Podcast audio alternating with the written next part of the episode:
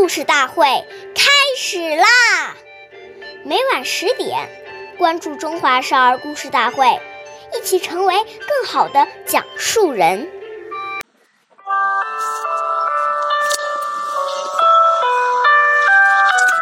岁月易流逝，故事永流传，弘扬中华瑰宝。传承红色基因。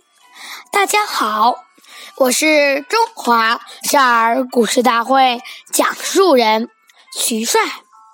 今天我给大家讲的故事是故事大会红色经典故事第十六集。任弼时获得纺线比赛冠军。担任中共中央秘书长的任弼时爷爷，带领机关干部住在附近的开库库达拉。岁月易流逝，故事永流传。弘扬中华瑰宝，传承红色基因。大家好，我是中华少儿故事大会讲述人许帅。今天我给大家讲的故事是故事大会红色经典故事第十六集。任弼时获得纺线比赛冠军。担任中共中央秘书长的任弼时爷爷，担任中共。哒啦噜哒啦哒哒。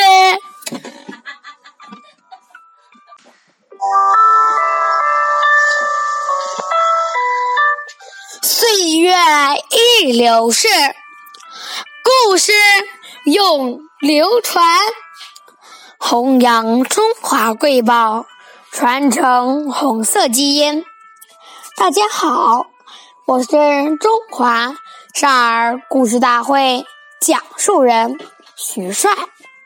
今天我给大家讲的故事是故事大会红色经典故事第十六集。任弼时获得纺织比赛冠军。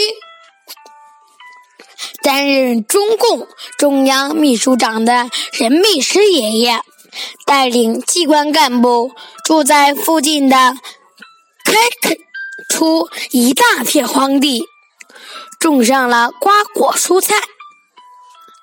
他还以身作则，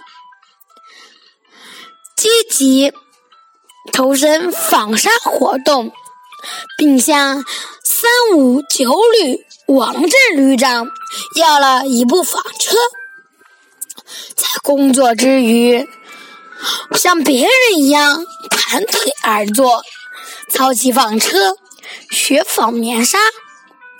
他以坚韧不拔的毅力反复练习，经历了一次又一次的失败，直到累得直不起腰。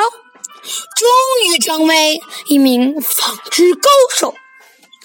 一九四三年三月，中央机关决定开展一次纺线比赛。比赛进行了整整三个小时。任弼时爷爷他所纺的纱被评为第一。感谢大家收听。